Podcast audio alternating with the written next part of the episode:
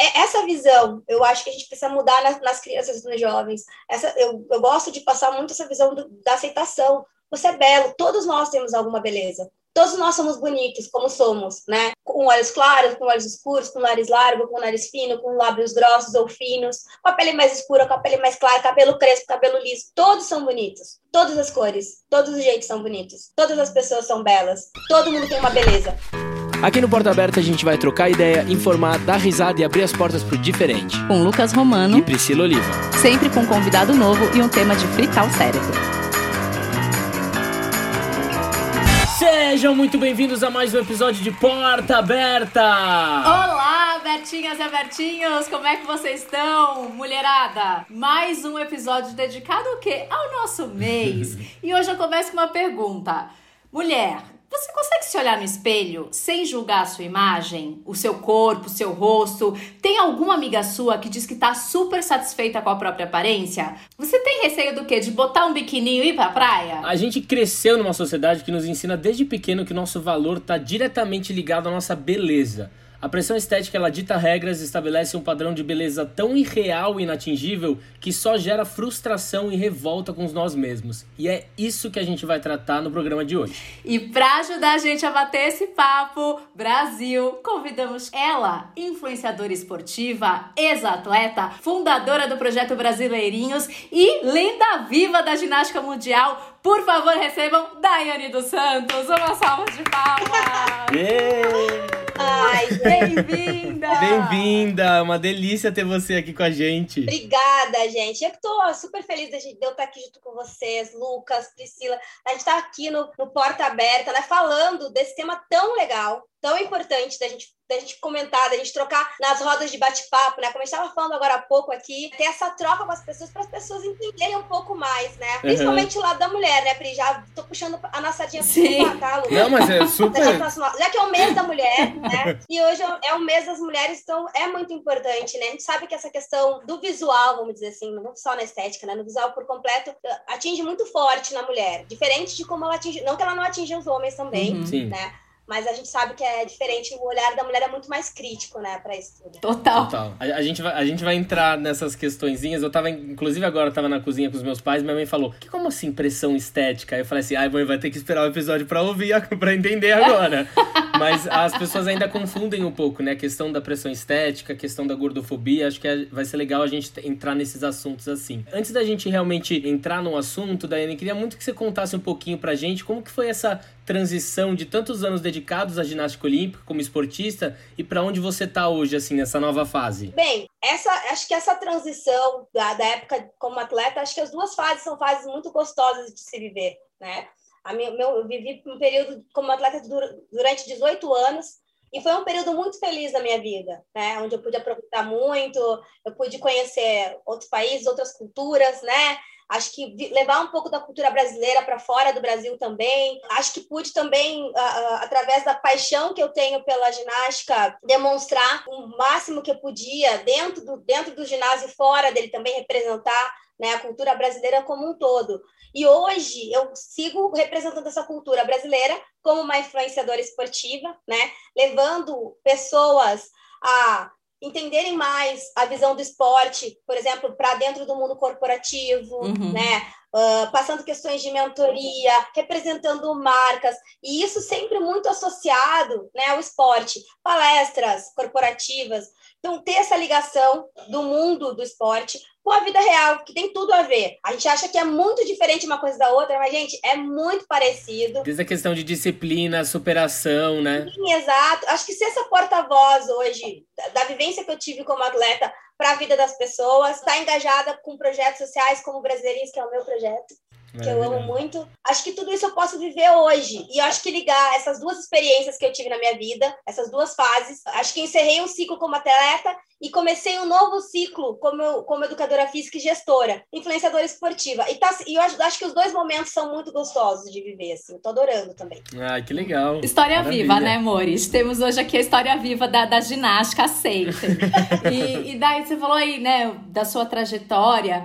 E quando a gente fala de pressão estética, gente aqui de fora, né, a gente ouve muito falando da, principalmente das meninas, né? Ai, porque elas são baixinhas, ai, porque corpo os corpos são deformados, ai porque elas são muito musculosas. Existe, eu acho que um julgamento, talvez antigamente fosse mais forte, hoje ainda existe, mas assim, a gente sabe que para os atletas, obviamente, existe essa cobrança enorme por performance, né? Mas para as meninas da ginástica, tinha também uma, uma cobrança com relação à questão da aparência, à questão da estética. Em algum momento você sentiu essa pressão? Bom, eu acho que, como a gente estava conversando, acho que as mulheres têm essa pressão estética naturalmente, né? E quando a gente fala de um esporte que deixa o corpo realmente definido, se a gente for pesar, antigamente uhum. tinha uma visão completamente diferente do que a gente tem hoje. Logo que eu comecei na ginástica, realmente, as pessoas ficavam muito preocupadas. Ah, ela vai ficar muito forte, uhum. né? Nossa, vai parecer um homem. Como se só os homens pudessem ser fortes. As mulheres não podem. Né? As mulheres não podem ter uma aparência de musculatura definida. Elas precisam ter, né?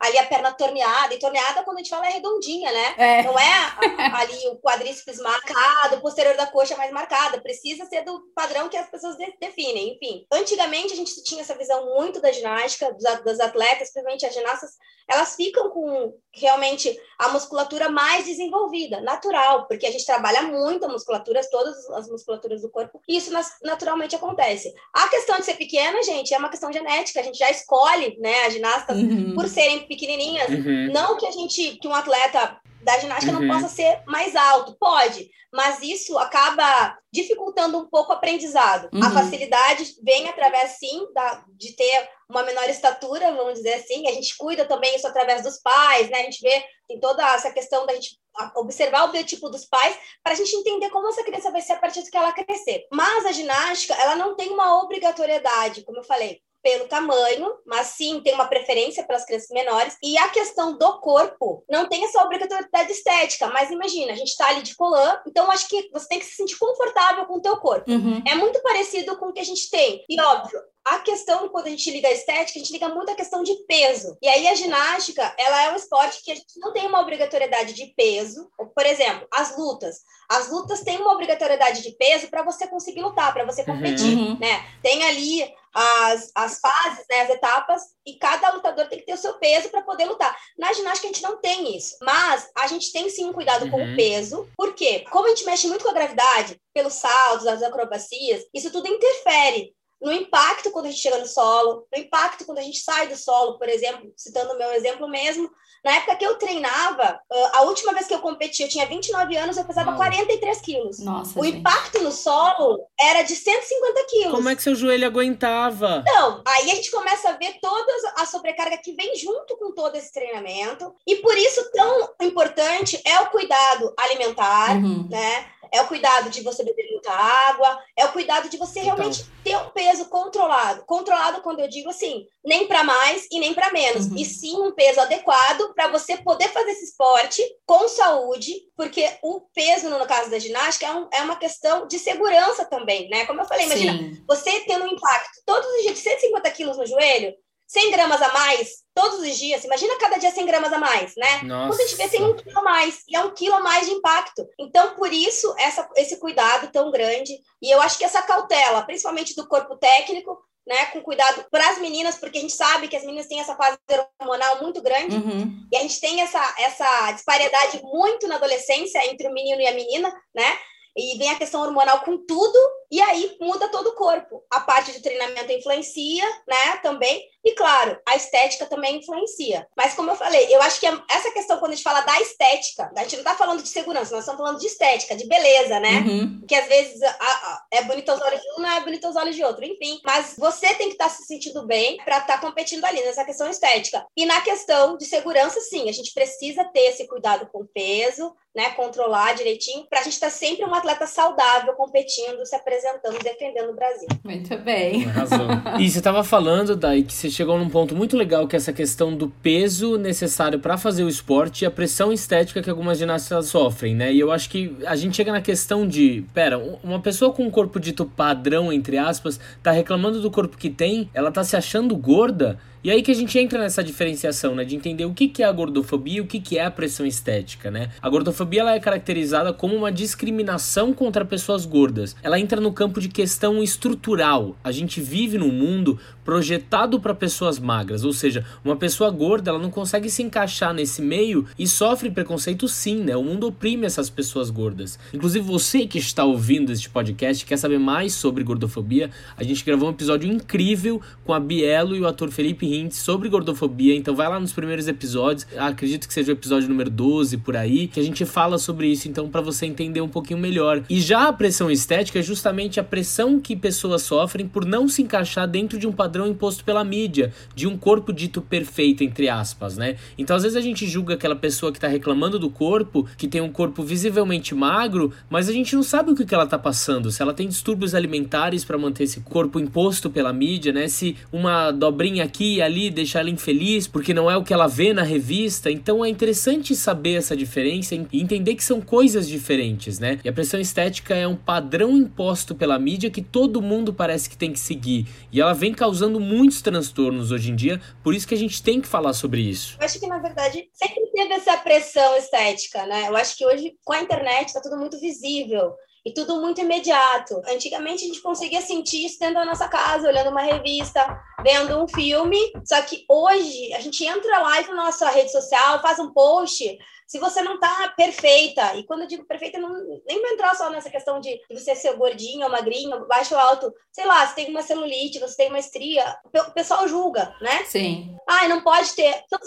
Nós somos mulheres normais, né? Homens normais somos seres humanos e todos nós temos alguma coisa que não gostamos, ou um ponto que gostamos demais no nosso corpo. É, é difícil a gente ter um ser humano que está 100% feliz com a sua estética, né? Está 100% feliz consigo mesmo, que não queria, que não gostaria de mudar. Não vou nem dizer feliz, mas assim, de, ah, se eu pudesse mudar, eu mudaria isso. Uhum. É difícil você ver alguém que fala assim, não ia mudar nada, não mudaria nada, gosto de mim perfeita como estou. E realmente tem uma pressão externa. Só que antes a gente estava entre quatro paredes, isso ficava muito na nossa casa. Só que hoje está esterilizado para todo mundo ver. E uhum. não só para todo mundo ver, mas para todo mundo dar a sua opinião. Sim. Você vai ouvir a opinião do outro, você querendo ou não. E aí vai de você entender se essa opinião serve para você ou não. Sim. A questão de gordofobia é a questão de intolerância. Você é intolerante simplesmente por você achar que o padrão de beleza é aquele, você não gosta, você não conhece a pessoa, você pré-julga aquela pessoa porque você olhou. Discriminou. no visual você já não gostou dela. Porque ela não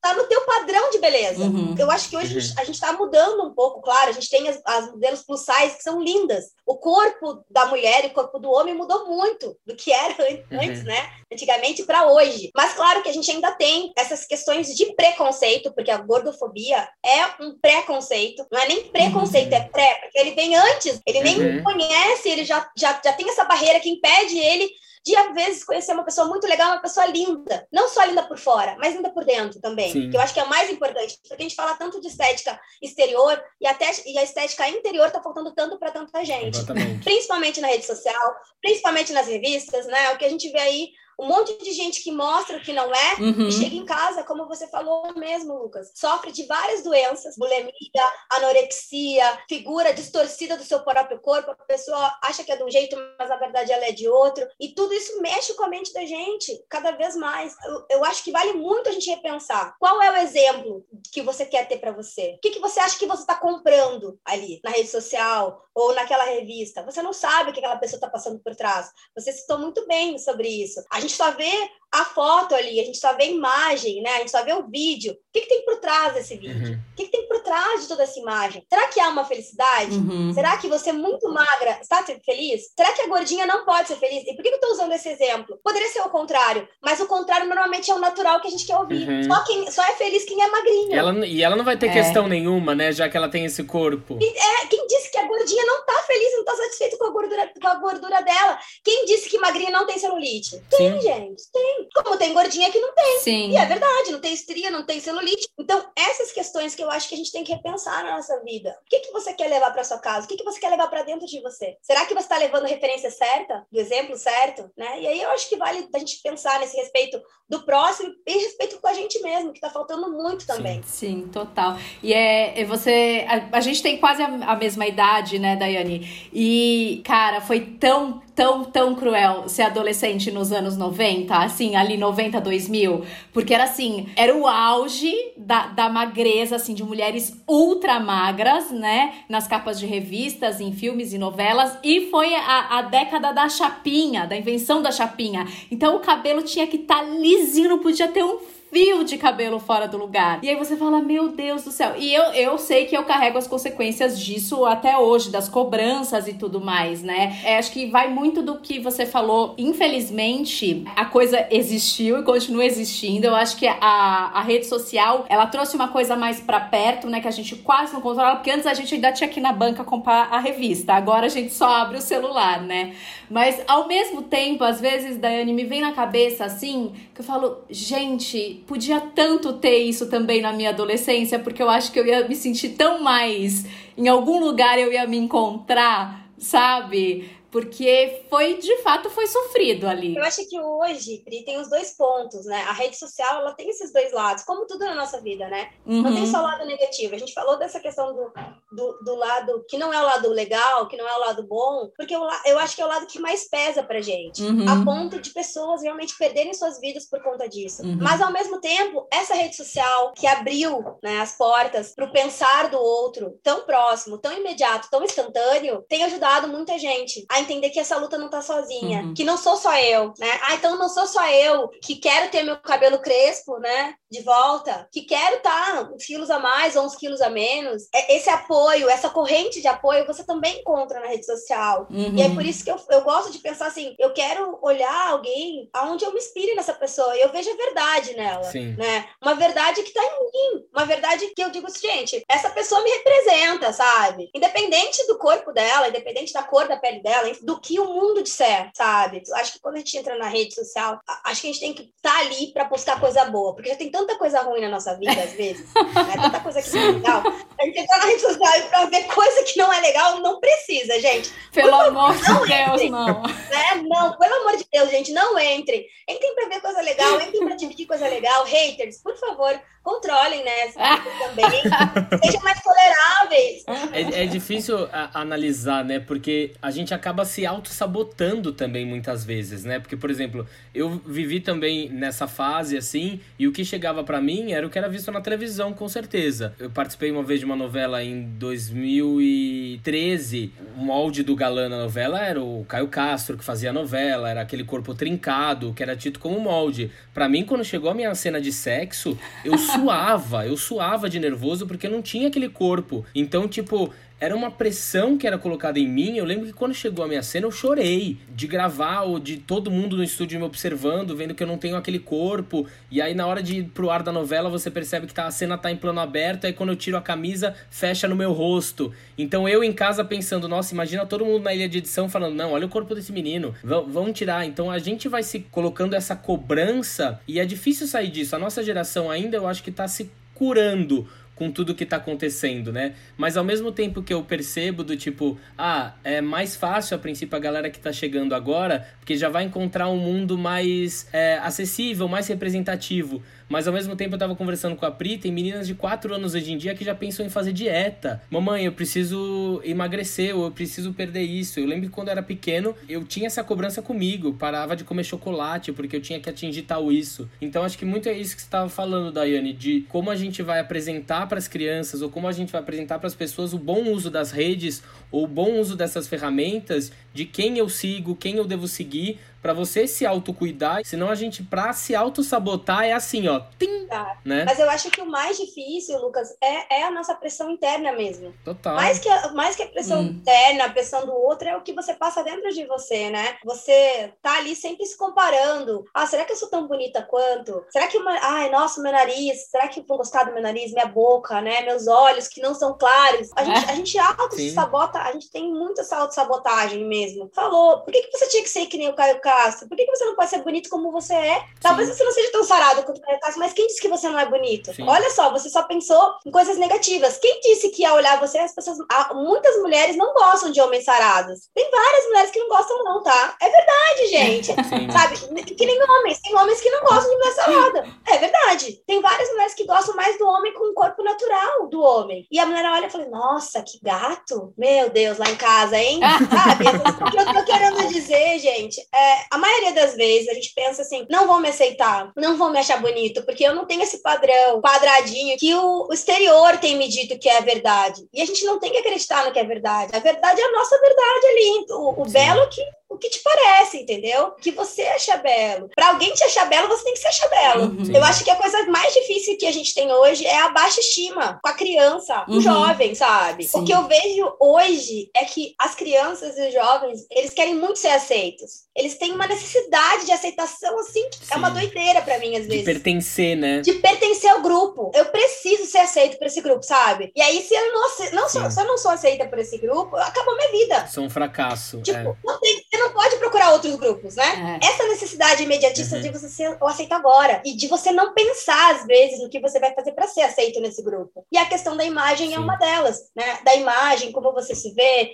o que, que é tolerável, o que, que não é tolerável para aquele grupo. Isso está muito embutido na criança hoje, desde pequenininha. Criança de 4 anos pensando em fazer dieta. Da onde que a gente com 4 anos pensava em dieta? É, é monstruoso. Eu queria meu joelho na rua, né? Eu queria correr por aí, subir. Comer terra. Comer é terra, a gente andar escabelada, sabe? Tipo, rasgar minha calça, e me matando depois, Sim. entendeu? Mas não, as crianças hoje, elas, elas se preocupam com isso. Elas se preocupam porque muitas vezes elas veem os pais se preocupando. É. Né? Elas veem esse mundo que mostra que é importante você se preocupar com isso. Tão jovem. E claro, a questão da aceitação do, do próprio grupo, que começa muito cedo, na própria escola mesmo. Aonde a gente fala das questões de bullying, né? Uhum. De excluir aquela criança mesmo, que às vezes tá fora do padrão também da infância. Então, é essa visão, eu acho que a gente precisa mudar nas, nas crianças nos jovens.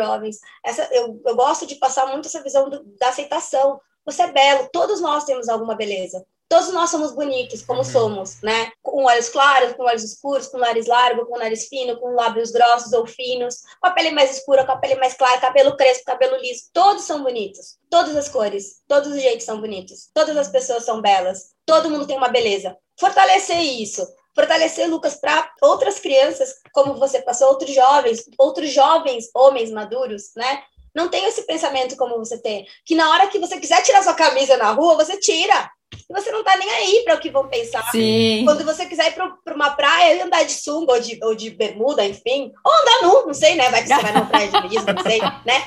Você vai, você relaxa, entendeu? Eu não iria, gente, que eu tenho Ah, eu acho que eu tá? também não. Relaxar, esquece. Vou me curtir aqui, eu, eu vou me permitir viver, entendeu? Sem o julgamento dos outros, sem me importar. Deixa que julgue, entendeu? Mas eu não vou me julgar. Eu não vou me punir por uma coisa que não é culpa minha, é culpa do outro que não que acha que tem algum problema, Ai, entendeu? Queria tanto Total. que fosse fácil assim, né? A gente que cria umas caraminholas na cabeça, né? Não, mas eu sei, mas Lucas, eu sei que não é fácil. Eu sei, por isso que eu acho que é uma coisa que a gente tem que trabalhar. Total, trabalhar total, nas crianças. Concordo. Trabalhar de pequenininho isso. Isso é, é muito trabalho em casa. Lá no projeto mesmo, no Brasileirinhos, a gente trabalha muito isso nas crianças, de forma geral. Uhum. Porque eu trabalho com muitas crianças, sabe? De todas as cores, de várias classes sociais, de vários sexos diferentes, né?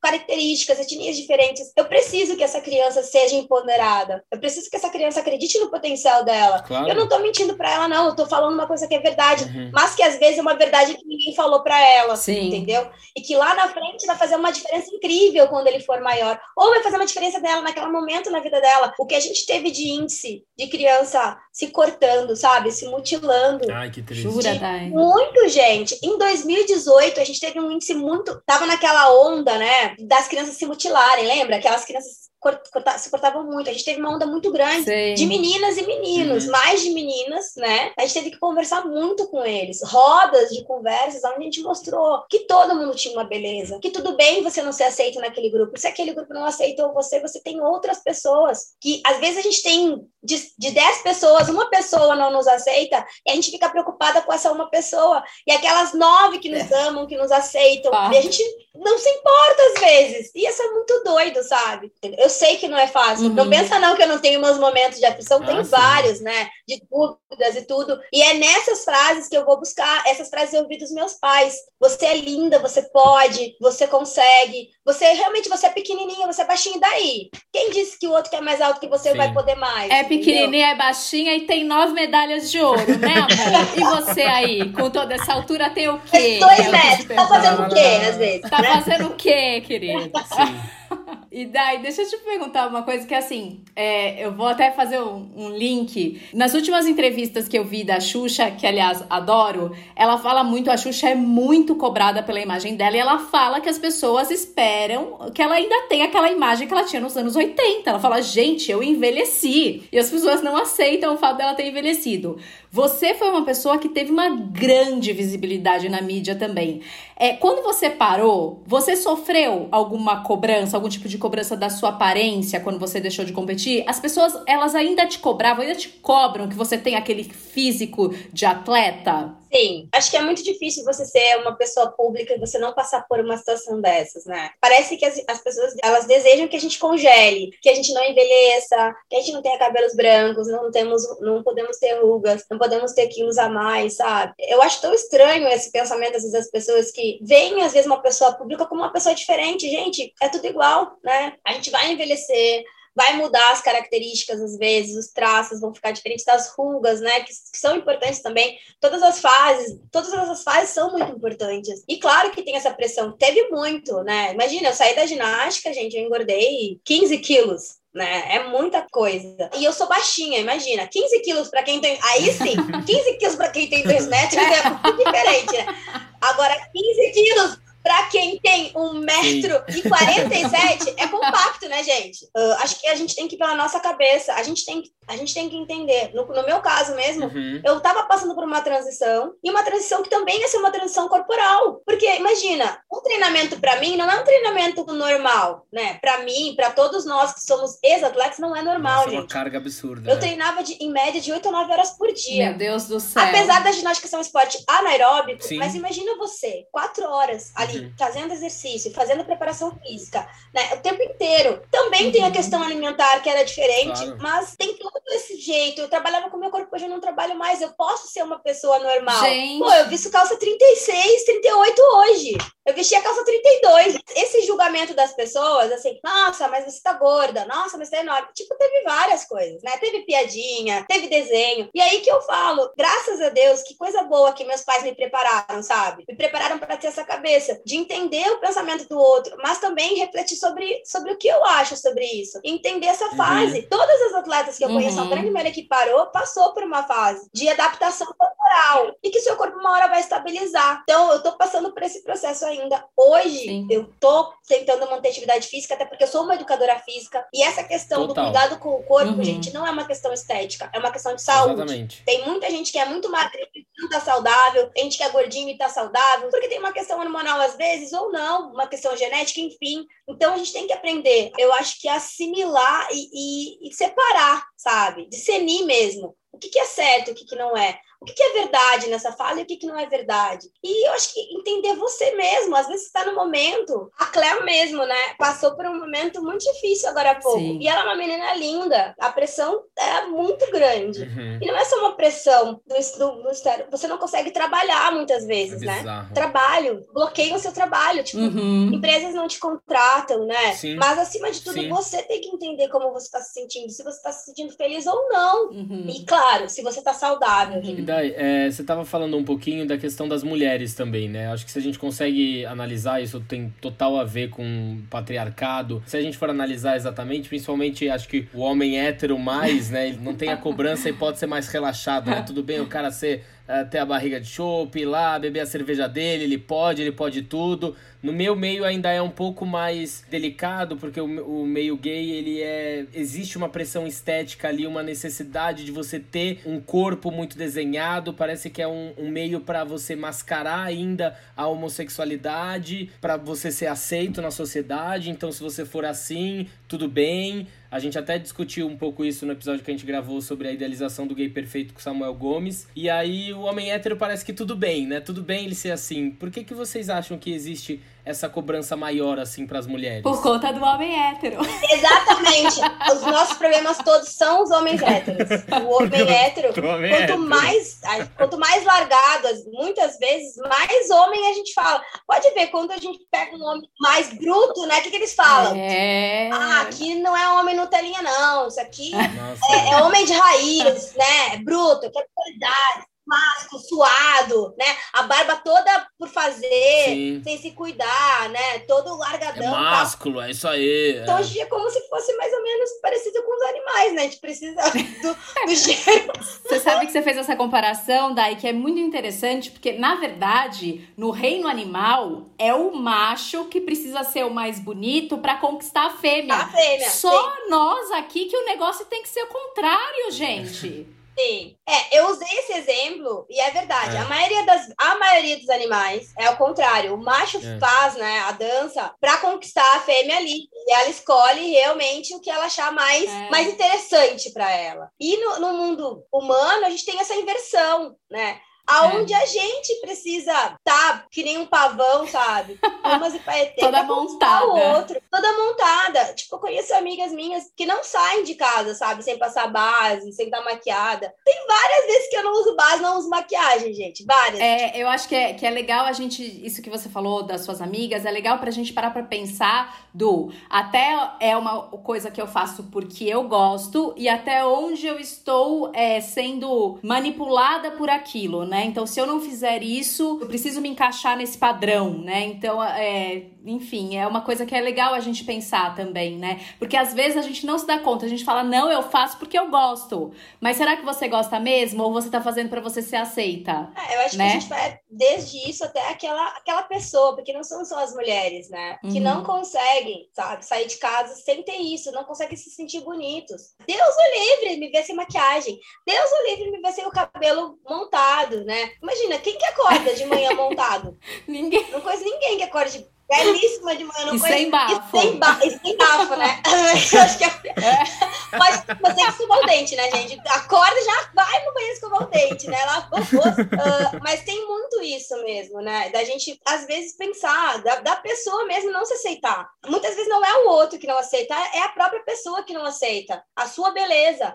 É a própria pessoa que não aceita que tem, que tem sardinhas, que tem olheiras mesmo, né? Aquela ruguinha fora do lugar, Uhum. essa nossa cobrança, ela é nossa punição. O que, que vão pensar se eu sair sem maquiagem? É. Essa cobrança é muito forte, né? A, a, autossabotagem que a gente falou. Nem sabe se vão pensar, ou às vezes Não vai nem reparar. reparar como que você tá, entendeu? Que é uma coisa que é muito você que tá pensando ali, mas o povo não vai estar nem aí às É, vezes. e é bizarro, né? Porque por mais que a gente queira normalizar essa questão, por isso que é tão legal a gente vou re- ressaltar de novo essa questão das redes sociais, que é muito de quem você segue, né? Quem você tá ali pra reconstruir o seu hábito e de quem você vê como referência. Porque se você vê aquela menina que você segue que, ah, ela, meu, acorda e mostra quem ela é, não faz questão de usar maquiagem, mas aí quando a gente vê, a gente abre o Instagram e é lá, filtro pra isso, filtro pra afinar o nariz, filtro pra tirar as suas espinhas, filtro pra não sei o que lá, facetune pra a- afinar o nariz. Aí você entra no IGTV, é a menina fazendo propaganda como se fosse propaganda de suco, a Lipo HD, que agora você vai ficar perfeita. Então é muito de você saber fazer esse bom uso, porque se você for entregue, é, é difícil sair, né? É muito. É por isso que eu falo, eu acho que a gente tem, a gente tem que ter esse discernimento. O que que tá valendo pra vocês? Que ser humano que você tá se transformando com isso? Como você tá se autocuidando, né? Você está ficando feliz com o ser humano que você está se transformando? Uhum. Ou você está ficando tão Uhum. bitolado, tão paranoico, tão enlouquecido,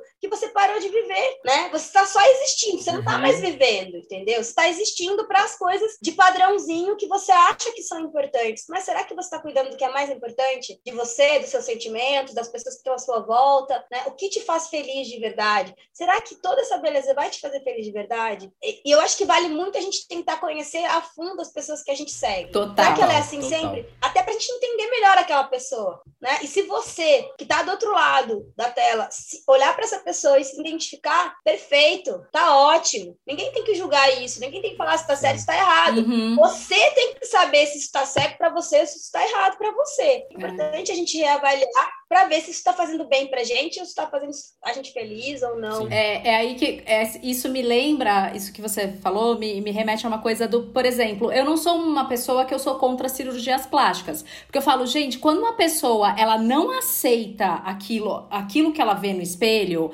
é, às vezes a gente tem que entender que às vezes o buraco é um pouco mais embaixo. Claro. E a solução para que essa pessoa se liberte, às vezes está naquela cirurgia que ela vai e faz. E para ela depois vai ficar tudo bem. Eu acho que o que a gente precisa falar é a banalização, né? A partir do momento que você fala, ai, nossa, eu engordei aqui meio quilo, eu vou lá e faço uma lipoled. Teve uma vez, eu vi uma entrevista da, da Preta Gil, uma entrevista maravilhosa, gente. Se eu achar, vou colocar ela no link aqui para vocês. É, que ela falava que ela, ela começou a fazer e tudo bem. Ela falou assim: depois eu vi que eu tava banalizando. Eu engordava 2 quilos, eu ia fazer uma lipo. Aí eu engordava mais 3 quilos, eu ia fazer uma lipo. Então, acho que é isso que a gente tem que. Porque também, acho que linka com você falou, Dai, a gente não pode virar um outro tipo de opressor, né? Claro. ah, não. Então foi e fez um, um procedimento, então você é isso, você é aquilo, você quer. Não, tá tudo bem, mas a gente tem que entender os riscos que envolvem isso, né? A gente tem que estar tá ciente que quando você vai para uma mesa de cirurgia, você tem um risco sim de morrer, é uma cirurgia, e tem que entender aonde que tá pegando. Se você realmente é porque é uma questão importante para você ou se é mais a cirurgia da modinha que você precisa fazer. Não, com certeza. Não, eu, eu falo assim, que coisa boa que a gente tem essa opção hoje, né? Opção, principalmente uma opção que cabe no bolso de muita gente. Sim. Então eu não sou eu não sou nem um pouco contra as cirurgias plásticas, mas eu eu penso como vocês. Acho que a gente tem que ter o cuidado. O problema, às vezes, é que eu acho que tá tão banal, né? A banalização tá tão grande Tá muito, já, tá já, enorme. Ai, nossa, eu queria um pouco mais de lábio. É isso. Então, em vez de eu passar um gloss, porque até hoje isso tem, né, que deixa os lábios mais volumosos, não, eu vou lá e vou injetar um negócio, às vezes, que eu nem sei o que, que é. Colocar gominhos, né, que não, você não sabe pra onde vai ir esse gominho depois. Às vezes é na academia malhar, na academia suar, né, gente, que não é fácil ficar sarado, é difícil mesmo, mas é tão prazeroso, é tão legal Sim. realmente obter esse gominho, né? A gente foi ali e a gente lutou por aquele gominho que tá na nossa uhum. barriga. Essa barriga de tanquinho aqui, ó, Sim. tem muito trabalho. Vai virar uma questão de saúde, né? De, de troca de estilo de vida. Sim, né? aí vai aquela coisa da futilidade. Não puramente vezes. estético. Eu acho que essa banalização tá muito ligada muitas vezes, gente, desculpa talvez se eu tô falando errado, tá? Mas eu vejo como uma coisa muito fútil às vezes. E essa futilidade vai até de você não se importar com a tua própria saúde. Exatamente. Né? De você não é cuidar bem, sim, o limite total. do teu corpo mesmo, né? Será que meu corpo vai aguentar? Aí eu quero botar não sei quantos mil ml de silicone no peito. Será que meu corpo vai aguentar? É. Quero ter um bumbum o tamanho de não sei o que. Será que meu corpo vai aguentar isso? Não, e daí, acho que é legal a gente sempre pensar no futuro, né? Claro. Porque, por exemplo, a questão da lipoled é fazer o gominho na barriga, mas daqui 15 anos, você já pensou como é que vai estar a tua barriga daqui 15 anos? Tudo isso é muito prejudicial para o corpo. É muito invasivo. Muito. Não adianta você só fazer a lipoled, fazer você tem que cuidar depois, você tem que tratar, é. você vai ter que malhar para manter aquilo. Para começar, para você fazer tudo isso, você tem que passar numa nutricionista, no endócrino, mudar sua cabeça, muitas vezes um psicólogo para te orientar, para você entender uhum. o que, que você vai passar, reeducar, seja você fazendo essa transformação corporal naturalmente ou através né, do procedimento estético que a gente tem hoje, é uma coisa que começa lá dentro da gente e vai indo devagarinho. E realmente tomar esse cuidado, ter esse ponderamento de até quando, até onde eu posso ir. Uhum. Parece muito simples, né? Ah, eu acordei hoje de manhã, vou fazer uma lipo. É. Tá assim mesmo. Mas quando você vê na, nas redes, tá assim mesmo. E aí a gente vê um monte de gente morrendo. Como eu falei, pessoas incríveis. A gente tá perdendo pessoas incríveis por conta dessa pressão Sim. interna e externa que a gente tem hoje. A gente falou de cirurgia estética uhum. que, que as pessoas colocam. Eu tava vendo um programa falando sobre a redução de mama. Muitas mulheres que colocaram usaram silicone, que não querem mais, que não conseguiam, que, que se achavam linda, é. que não gostavam dos seus corpos antes, né? Tinham essa questão, esse olhar para eu acho que falta alguma coisa, então eu vou colocar. Uhum. Colocaram. Hoje elas não têm mais. E tá tendo muito essa, essa ação reversa, né? Estão se achando lindas, entenderam? Cara, eu sou linda. A moda passa. A moda passa. Não, e as nossas vontades também passam, né, Total. né, Lucas? Sim, as nossas sim. vontades passam. E a questão da cirurgia estética, a gente tem esses dois lados hoje. Quem quer colocar, pode colocar. Quem quer tirar, pode tirar também. Pode tirar. Então, pode tirar, pode colocar. Desde que você esteja feliz e saudável, tá tudo lindo. Tá tudo ótimo. É isso que importa. Bom, Abertinho, Abertinho, então vamos fazer um exercício. Você vai pegar seu Instagram agora, vai ver todas as pessoas que você vai estar tá seguindo. Sabe aquele exercício que a gente faz quando vira o ano? Que a gente fala, será que eu preciso seguir essa pessoa? Então abre lá em tudo que você tá seguindo e vai lá um por um. Por que, que eu sigo essa pessoa? Por que, que eu comecei a seguir essa pessoa? Ah, essa pessoa aqui me traz um conteúdo bacana. Ah, é super legal seguir essa pessoa. Juro, gente, muda o seu hábito e muda o seu dia a dia. São essas pessoas que estão entrando em contato com você todo dia, diariamente, mostrando o dia a dia, estilo de vida. E é esse referencial que a gente hoje em dia tá tendo como hábito todo dia e é isso que nos mostra. E a pressão estética acaba surgindo pela comparação. Então é muito muito importante você começar a analisar quem chega e que tipo de imagem tá chegando para você todo dia, né? Que é que você consome, né? Já fez? Já pegou o celular? Dai, a gente quer muito assim que você deixe uma mensagem para as meninas que sonham em construir uma carreira no esporte, que a gente sabe que você é um grande exemplo. Que recado você deixa para elas? Olha, acho que o primeiro recado que eu deixo é seja apaixonado pelo que você faz, acredite no seu sonho. A gente falou sobre essa questão estética isso serve também para quando a gente almeja alguma coisa na nossa vida, né? A gente precisa acreditar. A gente precisa achar o nosso sonho belo, né? E acreditar que a gente pode concretizar esse sonho. Vai dar muito trabalho, não é fácil, mas, gente, vale tanto a pena. Se nós conseguimos, porque eu tenho certeza que não só eu, mas Lucas, Pri, conseguiram chegar nos, nos sonhos que desejavam porque trabalharam muito. Então, sonhe alto, mas trabalhe duro para concretizar. Porque se a gente conseguiu, se nós conseguimos, vocês também conseguem. Uh! Arrasou! Arrasou! Arrasou! Tá, é seguinte, a gente tem um quadro aqui no nosso podcast onde a gente abre a porta para alguém, para alguma situação, para algum sentimento, para alguma coisa positiva que tá acontecendo no momento, no seu coraçãozinho, que tá se passando aí. Vamos lá? Bom, eu vou abrir a minha porta para um movimento que tem acontecido no Instagram que eu achei incrível, movimentado por algumas garotas, chamado hashtag InstaVersusReality. E no Brasil, realidade versus virtual, né? Onde algumas mulheres mostram tirando uma foto, entre aspas, perfeita, com um Instagram incrível pro Instagram, numa certa posição, e depois a mesma pessoa faz uma outra pose diferente, deixando o corpo como ele realmente é, sem maquiar nada, mostrando que nem tudo é o que parece no Instagram. E eu acho que é exatamente isso que tem que acontecer, né? A gente normalizar o corpo, o real, sem vergonha, sem críticas e um tapa na cara do tipo, não se iluda que ninguém é perfeito. Eu abro a porta então para essa hashtag online versus virtual e para mais movimentos como esses, né? Muito bem. Pri, e você, para quem você abre a sua porta? Eu já abri essa porta aqui quando a gente fez o programa de gordofobia, é, mas eu vou abrir de novo para esse livro da Dayana. Estamos com Daiane e vou abrir o livro para Dayana Garbin, que é o Fazendo as Pazes com o Corpo, que é um livro que ela conta sobre a trajetória dela, né, para vencer a relação que ela tinha com a comida, que ela é uma relação muito doentia e ela tinha uma obsessão de ter um corpo perfeito. E é um relato muito importante, é muito dolorido. Eu acho que toda mulher que, que lê esse livro vai acabar aí se identificando em algum momento. Então eu vou abrir a porta para Fazendo as Pazes com o Corpo da Diana Garbin. Gente, é um livro muito, muito, muito importante. Arrasou. Eu chorei horrores. Arrasou. E você, Daiane, para quem você abre a sua porta?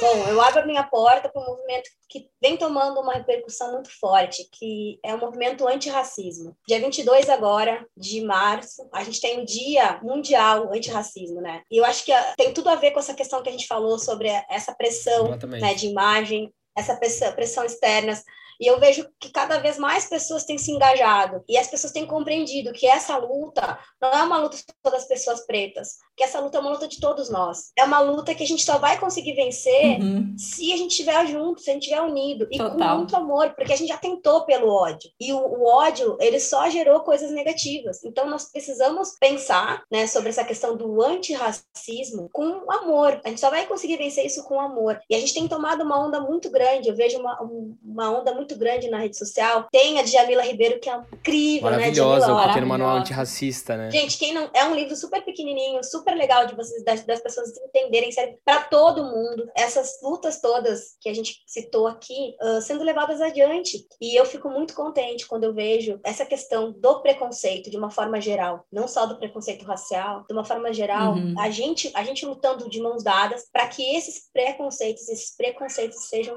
realmente se acabem. Este possa ser livre, ser livre para ser amado, ser livre para ser lindo, ser livre para ser quem a gente quiser ser, ser livre para ter, para viver, não só sobreviver, não só para existir, mas para viver realmente, com respeito e com muito amor.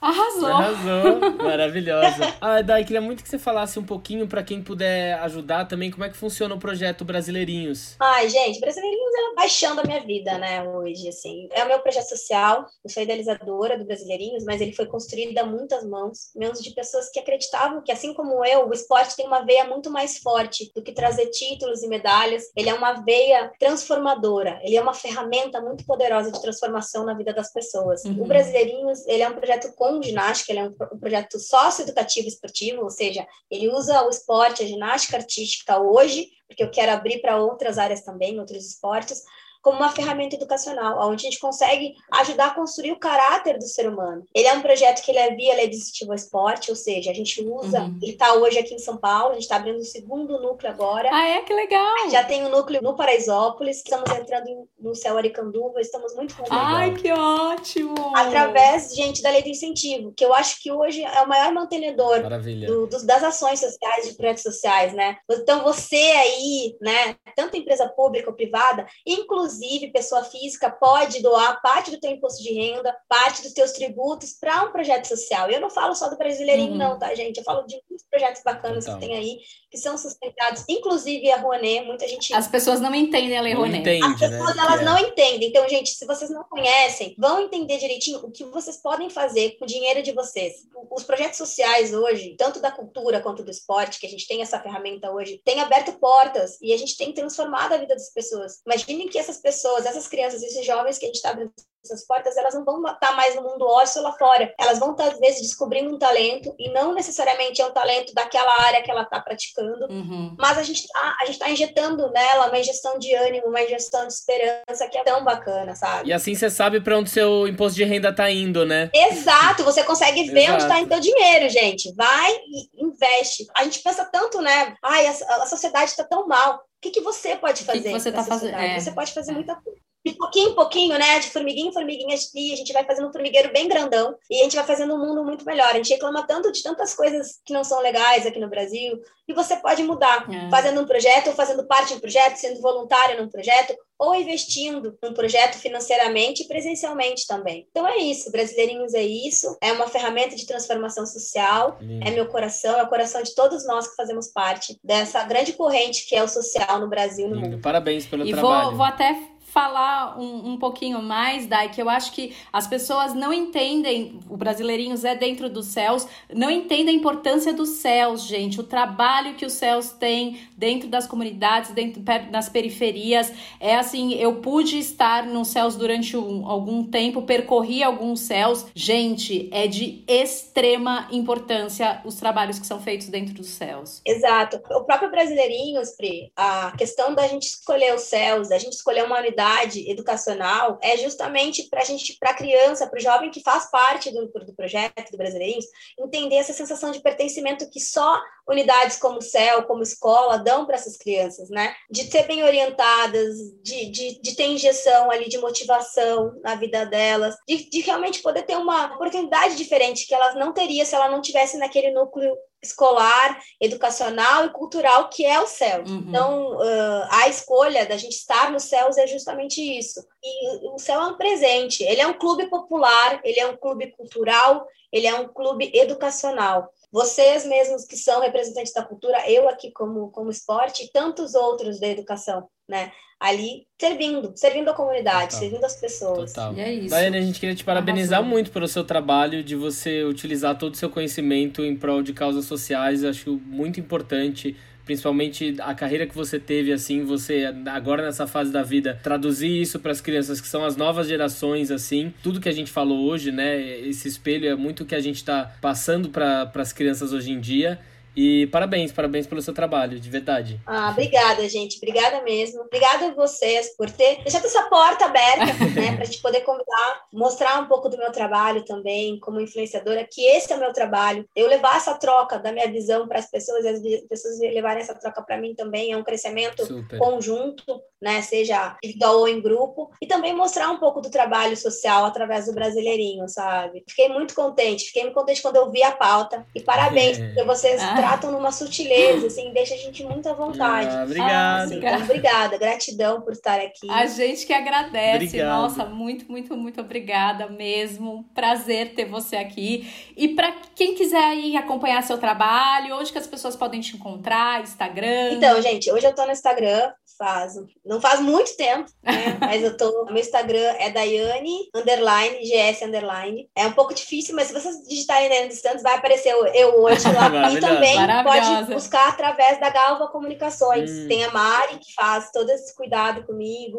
Então vocês podem entrar em contato com ela. Eu acho que é muito, a gente tem recebido muitos contatos através do Insta hoje. A gente está organizando algumas coisas. Eu mudei muito essa imagem, né? A gente, a gente queria fazer essa transição mesmo, desse olhar das pessoas como atleta e hoje dessa mulher da Yane. Uhum. Com jeito de menina, a gente gosta de manter esse jeito, Sim. mas com um olhar mais maduro também, Sim. né? Desse aprendizado de, de anos, assim. Bacana. Ótimo, muito bom. Bom, e você ouvinte que está nos escutando, toda semana a gente tá aqui para bater um papo. Segue a gente no Instagram também, arroba Porta Aberta Podcast. Dúvidas, sugestões, críticas, a gente tá aqui, Brasil. Manda mensagem pra nós lá. E fica ligado que no final de semana no Clubhouse a gente bate um papinho sobre esse assunto. E é isso. Dai, obrigado, viu, mais uma Obrigada, vez. meu Beijo, amor. gente. Beijo, Brasil!